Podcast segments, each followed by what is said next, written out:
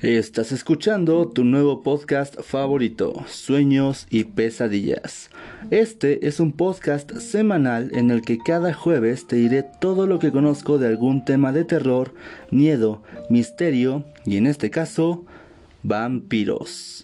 Mi nombre es Pesadilla y sin más preámbulo, comencemos.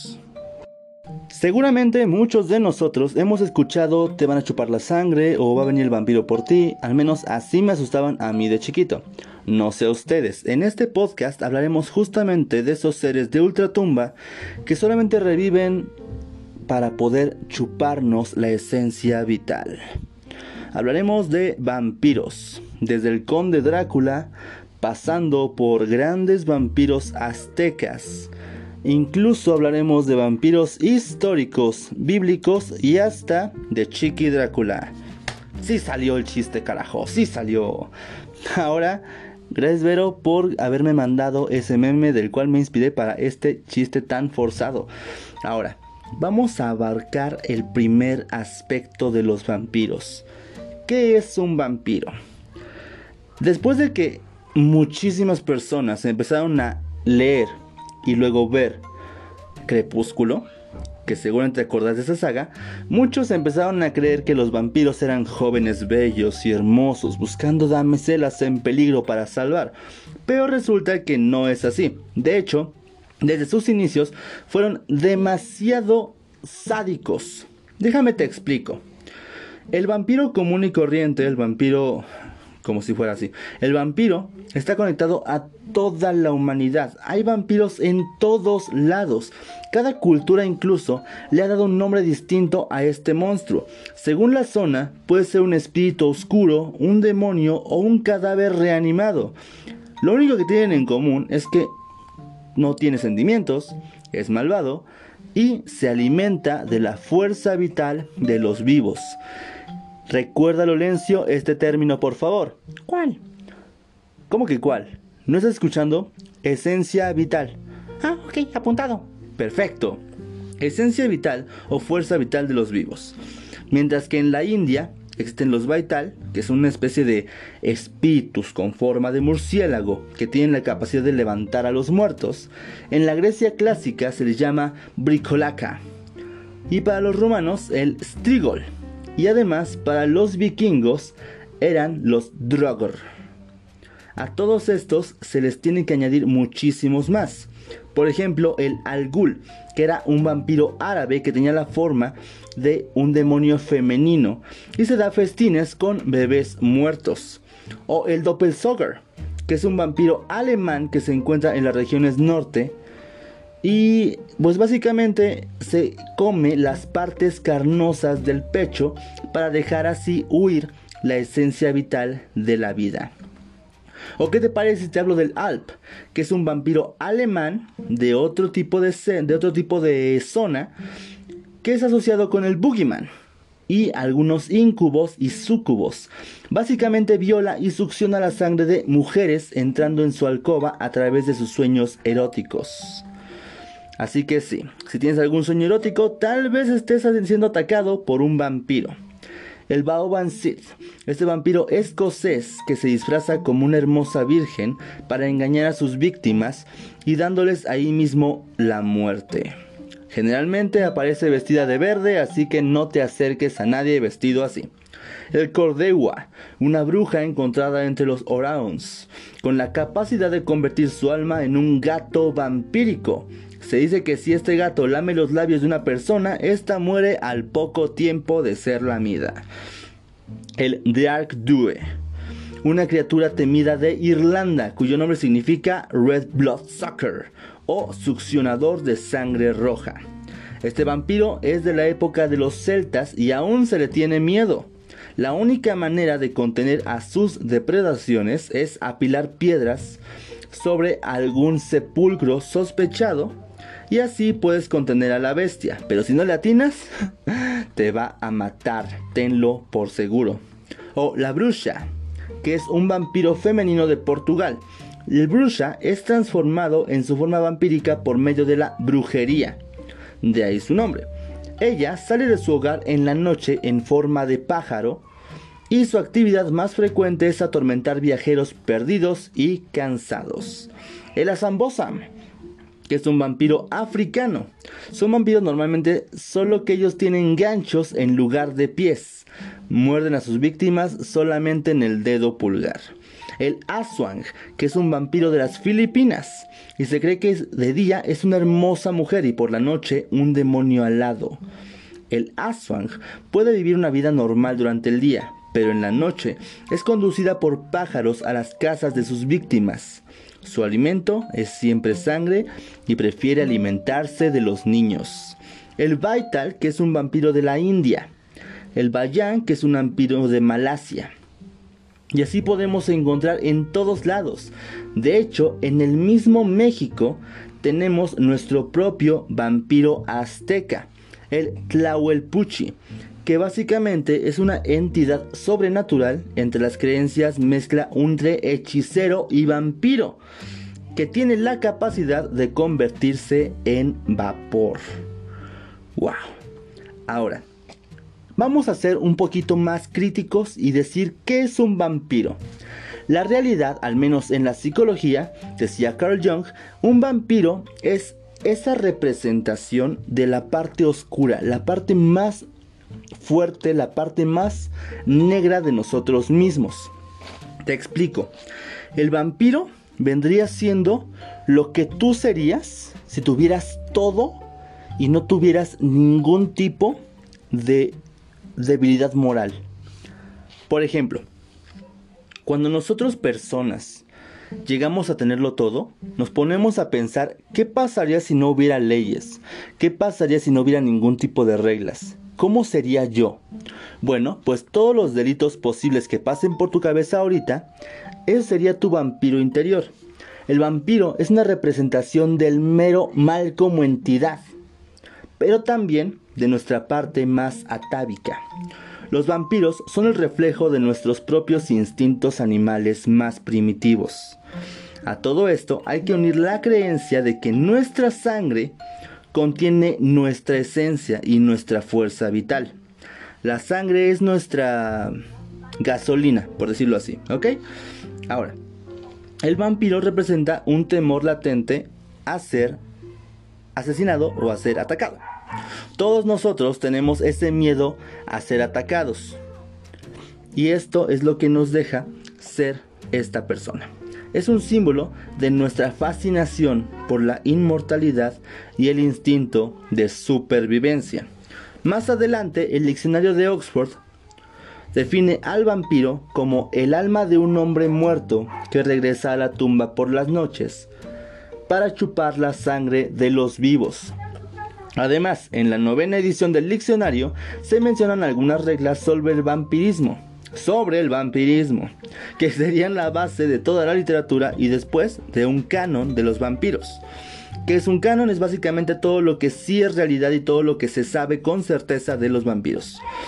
Ahora, ¿cómo nace un vampiro? Y quiero que abordemos de nuevo que hay un montón de orígenes posibles. Desde que te chupen la sangre, desde beber sangre, desde... Hay un montón de formas de convertirse en un vampiro, ¿ok? Pero vamos a abordar algunas que son específicamente reales.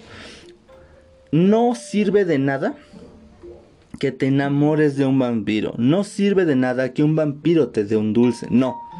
De lo que tenemos que hablar es que los vampiros nacen tras un acto cruel. Los suicidas se convierten en vampiros, por ejemplo. No sé si lo sabías. También lo hacen aquellas personas que han sido maldecidas por su familia o por sus padres. Si algún día tú te declaras, no sé, homosexual, por ejemplo, en tu casa, y tu tía, tu abuela, tu algo, llámale como quieras, te dice, te maldigo en nombre de Dios, que no, este es un acto impuro. Con eso, cuando mueras, te vas a convertir en vampiro. Qué cool, ¿no? Además de que la iglesia católica también te puede, te puede convertir en vampiro cuando mueras, como maldiciéndote. Porque sí, la iglesia católica y ese Dios tan cruel que tienes son muy, muy, muy atascados. Es más, ¿sabías que basta con que un gato negro ande sobre una tumba para crear un vampiro? Pues sí, así de sencillo, así de fácil. En la literatura, por norma general, el proceso de transformación de un vampiro requiere la intervención de otro vampiro. Por ejemplo, en Drácula, que es la novela más esencial si quieres hablar de vampiros, en Drácula, la, gente que es atacada por Drácula se transforma en vampiros lentamente. Atraviesan un proceso de lenta vampirización. ¿A qué me refiero con esto? Mientras están vivos, poco a poco empiezan a tener las señas de un vampiro. La belleza está mejorando, eh, la piel se vuelve más pálida, le salen un poquito más de garras, los dientes incluso se van convirtiendo en colmillos lentamente y cuando fallecen entonces se convierten en vampiros totalmente. Si vamos un poquito más adelante, hay una novela llamada Entrevista con el vampiro, que creo que también tiene su película. Bueno, pues en este momento, en esta novela, en esta historia, se necesita que la víctima beba la sangre del vampiro para poder convertirse. En la película Déjame entrar, Ellie, que es la protagonista, se convierte en vampiro mediante rituales oscuros. Incluso si vamos más adelante, este, hay un ser llamado Magnus, que es un alquimista medieval, que se cuenta que rapta y desangra a un vampiro solo para poder transformarse él mismo en uno de ellos. Vamos incluso a algo que tú ya conoces. En Soy leyenda, o también en la película de Nocturna de Guillermo del Toro, el vampirismo solamente es un virus, una enfermedad parecida a la gripe que transforma a la víctima en un monstruo sediento de sangre. Oye, profe. ¿Qué pasó, Lorenzo? Pero son zombies, ¿no? O sea, en Soy leyenda son zombies. Eh, no, son vampiros. No, que sí. No, que sí. Cállate. A ver, en Soy Leyenda sí son vampiros. Tú puedes checar las veces que tú quieras la película y tal vez te confundas con zombies. Yo estaba confundido, incluso tuve que ver la película para poder descifrar esto. Y resulta que efectivamente sí parecen zombies, pero Resulta que chequé bien la información y me puse a leer unos fragmentos de la novela en la que está basada la película y el mismo autor efectivamente dice que son vampiros. El siguiente tema del que quiero hablar me lo recomendó hablar Iván Omar. Muchas gracias por haberme comentado en Facebook justamente en mi perfil personal, pero también lo pudiste haber hecho en Profe Nerd, la página oficial de Facebook. ¿Cómo matas a un vampiro? Bueno, pues como en todo, la verdad es que las reglas cambian según la zona. Bueno, algunos lugares basta con rodear la tumba con rosas silvestres, lo cual yo creo que es un ritual bastante bonito y bastante lindo, mientras que en otros lados hay que atravesar su corazón con una estaca, una aguja o con un clavo de hierro al rojo vivo. Y si me preguntaron, oye, ¿eso no mata a cualquiera? Y sí, claro que sí. De hecho, hay un chiste en Hotel Transilvania en el que más o menos dice así. El joven humano le dice a Drácula, oye, ¿es cierto que te mueres con una estaca en el corazón? Y Drácula le contesta, ¿y quién no? Porque, güey, cualquiera de nosotros que le entierra una estaca en el corazón, obviamente se muere en chinga. Pero, no siempre es así y no siempre tendría que... ¿Qué estoy diciendo? pero este no representa como tal una una amenaza nada más que sea una estaca. Tiene que ser clavado a la tierra. Es una metáfora de que el ser que es atravesado por la estaca es clavado a este mundo. Por lo cual ya no puede ser un ser de inframundo, ya no puede ser un ser de endemoniado tiene que pertenecer a este mundo y por tanto como no hay demonios en este mundo, automáticamente ya no existe el vampiro. Ahora, otras formas de evitar que se levante son llenar la boca con ajos, monedas de plata, piedras, dejar clavos de hierro bajo la lengua o atravesarla con uno. No sé exactamente por qué la lengua, pero todo esto se refiere a que tiene que pertenecer a este mundo. Y todo lo que les acabo de decir es muy de la tierra. Ahora, la parte de los ajos, sí tuve que investigarla. Porque dije, güey, ¿cómo es posible que los ajos? O sea, a lo mucho no le gusta la comida italiana o algo por el estilo. Pero resulta que sí hay un porqué. En Drácula, de Bram Stoker, nos habla de un personaje, de un vampiro súper fuerte, súper desarrollado, muy genial. Este hombre es Drácula. Drácula de Bram Stoker fue basada en la vida de un príncipe de hace muchísimo tiempo llamado Vlad Tepes, que si te suena es Vlad el Emparador. Bueno, pues resulta que Vlad el Emperador era un príncipe de una región de Europa llamada Valaquia que es una zona sur de Rumania. Este tipo se hizo famoso por hacer de la tortura un pasatiempo. Fue estudiado un poco más, poco a poco fueron encontrados algunos testimonios y resulta que este tipo fue este, muy bien examinado. Tanto, tanto, tanto que cuando crean a Drácula como personaje es basado mucho en este personaje histórico llamado Vlad el Empalador. Cuando encuentran que Vlad el Empalador tenía una enfermedad llamada, y espero decirlo bien, porfiria eritropoyética. Ahí está, porfiria eritropoyética. Te reto a que lo digas tres veces seguidas rápido. La cual se caracteriza entre otras cosas por retraer las encías, de esta forma provocando colmillos, causar fotosensibilidad, o sea, no poder ver la luz directamente, anemia, lo cual provoca la, eh, la piel pálida, y además en la que la ingesta o contacto con el aroma que desprende un ajo puede agravar esta enfermedad. Yo no sabía esto, todo esto lo investigo para ustedes, porque ustedes me los preguntan. De hecho, hay algunas zonas en las que la gente cree que hay dos santos que atraen suficientemente a un vampiro como para aparecer a plena luz del día, llamado las noches de San Andrés y San Jorge. La gente en, esta, en estos momentos, en estos lugares, llenaba sus ventanas y puertas con ajos y rodeaba las casas con velas y ponían todo boca abajo. Además, los habitantes de la casa tenían que ponerse la camisa al revés. No entiendo por qué, pero si topas un vampiro, ponte la camisa al revés por si acaso. Otra forma de mantenerlo alejado era pasar la noche en vela contando historias de vampiros. ¿Y sabes por qué? Porque resulta que los vampiros son muy educados. Y así como nunca van a ser mis niños, nunca podrán acercarse mientras alguien esté contando una historia. ¿A poco no es hermoso? Te voy a decir otra cosa. Los vampiros no pueden entrar a tu casa a menos que tú les des permiso. Imagínate nada más esto. Hay de todos lados vampiros. Ya les conté algunos de ellos al principio. Y estoy seguro que si buscamos vamos a encontrar todavía muchos más. Pero ya hemos hablado de tanto, tanto, tanto de vampiros que no hemos abarcado una de las preguntas más importantes. ¿Quién fue el primer vampiro? ¿Quién carajo fue el primer vampiro de todos ellos? Pues resulta que como todo lo... Otra vez. Pues resulta que los hombres sabemos que todas las respuestas las podemos encontrar en la Biblia. Así que como buenos hombres, vamos a nuestra Biblia y vamos a ubicarnos en Génesis 1, 27, 28, que dice así.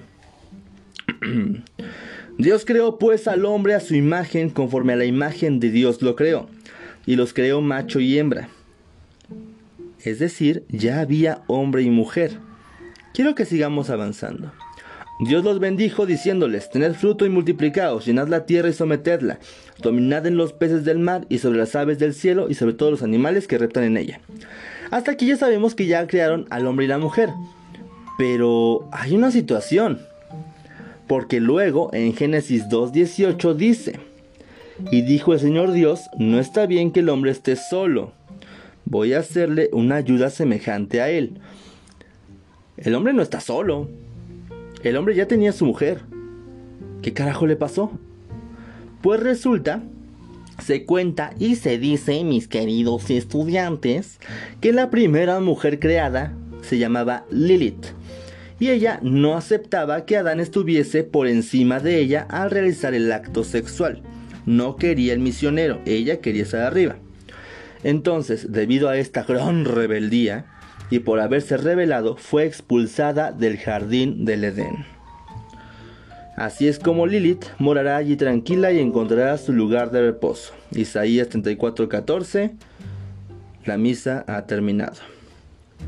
Pues resulta que efectivamente como lo dice, Lilith sería la primera vástaga, es decir, la primera vampiresa en ser creada, pues fue dedicada a ser, eh, más bien fue condenada a vagar por todo el mundo buscando comida. De esa forma se convertiría en la primera que bebería sangre y comería carne. Pero no fue hasta después cuando yo creo que nos dan la verdadera primera pista de que hay un verdadero primer vampiro hombre. La leyenda que les acabo de contar nos indica que Caín se encuentra con Lilith, Caín y Abel se ubican en la leyenda, y Caín se enamora de la que podría haber sido su madre. Tienen familia, tienen hijos y crean su primera ciudad y todo bien chido, ¿no? Bueno, pues resulta que hay otra historia en la cual Caín y Abel pues se enojan. Ellos son hermanos, ¿ok? Y Caín tiene que matar a su hermano para poder este para poder crear el primer pecado llamado asesinato. No debes matar. Todos sabemos eso, ¿no? Bueno, pues él mata a su hermano. Cuando lo mata, es condenado y quiero, por favor, que tengamos eh, especial atención a esta, a esta situación. ¿Por qué? Dice así.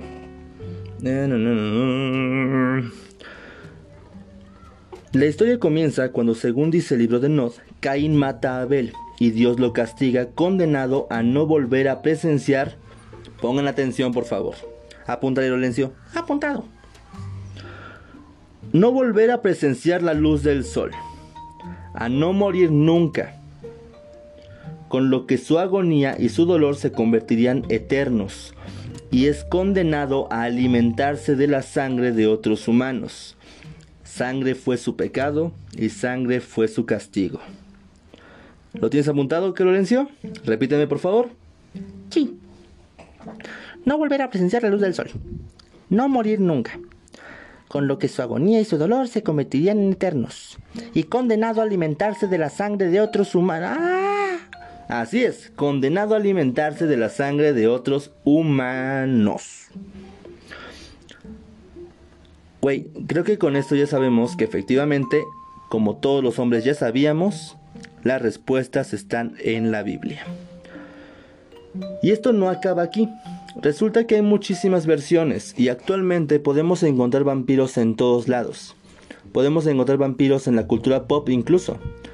Si eres fan de los cómics, por ejemplo, sabrás que Spider-Man tiene un vampiro como este, un vampiro como enemigo. También si eres fan de los cómics, conocerás Batman y conocerás la película Batman contra Drácula, ¿no?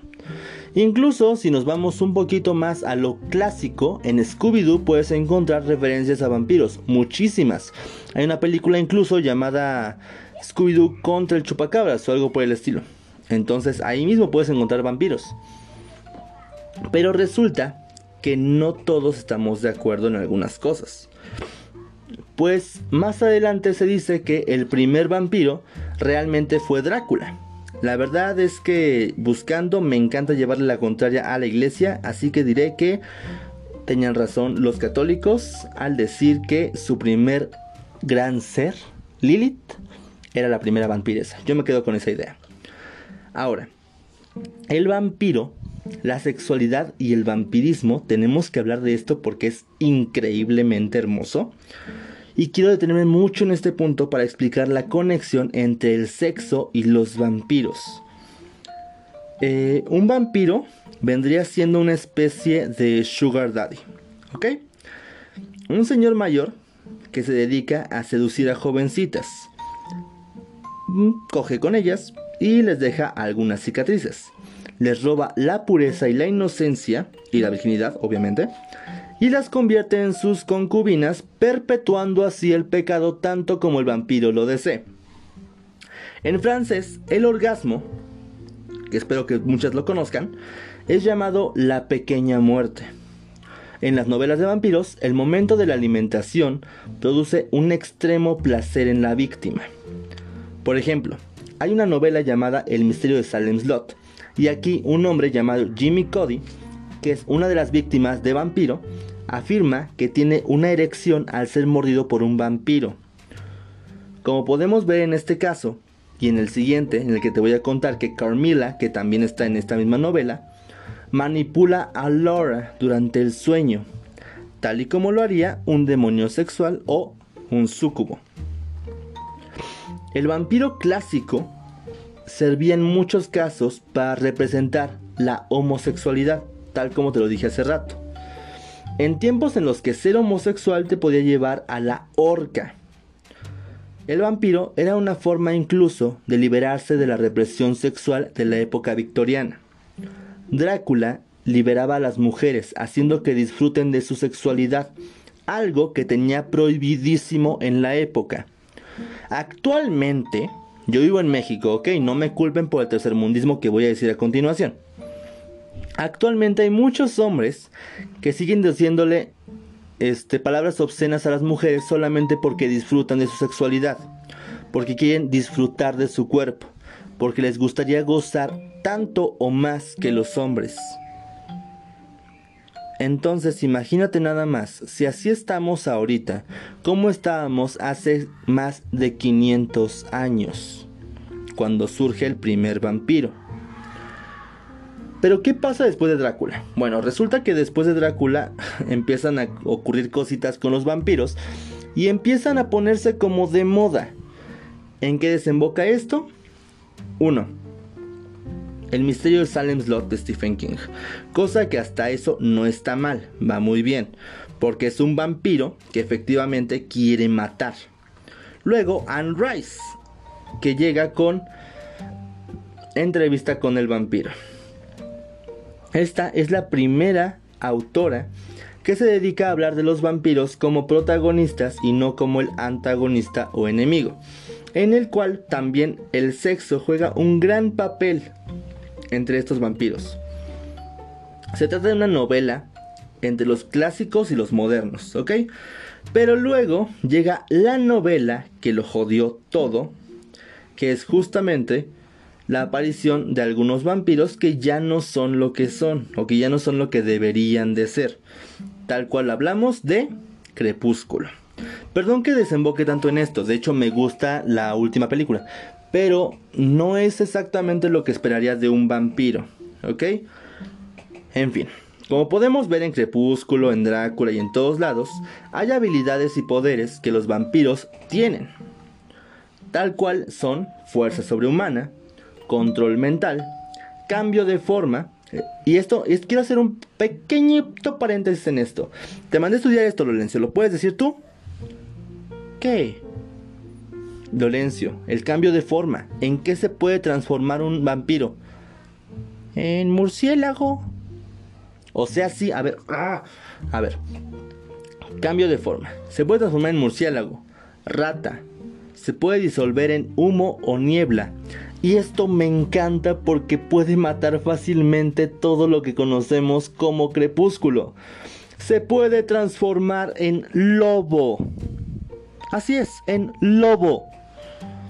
Se puede teletransportar, volar, regenerar, tiene curación rápida, tanto como la del Capitán América más o menos. Tiene telequinesis, o sea que puede mover objetos con la mente. Tiene telepatía, o sea que puede leer las mentes. Y tiene otras habilidades psíquicas. Ahí tienen una debilidad, pues casi siempre necesitan mantener contacto visual. Estas dos cosas siguientes ya son más una habilidad un poquito más eh, superficial. Una belleza extraordinaria e inmortalidad. Ve catalogando y quiero que ubiques a la persona más hermosa que tú conozcas, ¿ok? Ahí te van las debilidades y aquí puede que encuentres al primer vampiro que tú conozcas en persona. Número uno ya dijimos que debe ser sumamente hermoso. ¿Seguimos? No soporta la luz del sol. No soporta los ajos. No soporta la plata no puede entrar en casas en las que no haya sido invitado. Hasta aquí se parece a mi tía Georgina, pero ok. Muere si se le atraviesa el corazón con una estaca, ya sabemos por qué.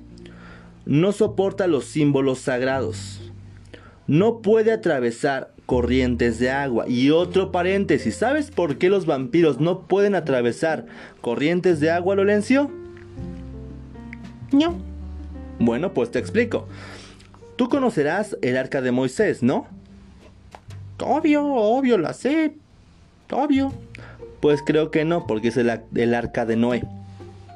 Resulta que en esta historia del arca de Noé, el dios antiguo llamado Yahvé, Jehová o como le quieras llamar, inunda todo el santo mundo. Todo. ¿Sabes de qué me enteré cuando iba en escuela católica? Que toda esa agua que Dios manda, como la mandó Dios, era agua... Este, ay, ¿cómo se llama esto?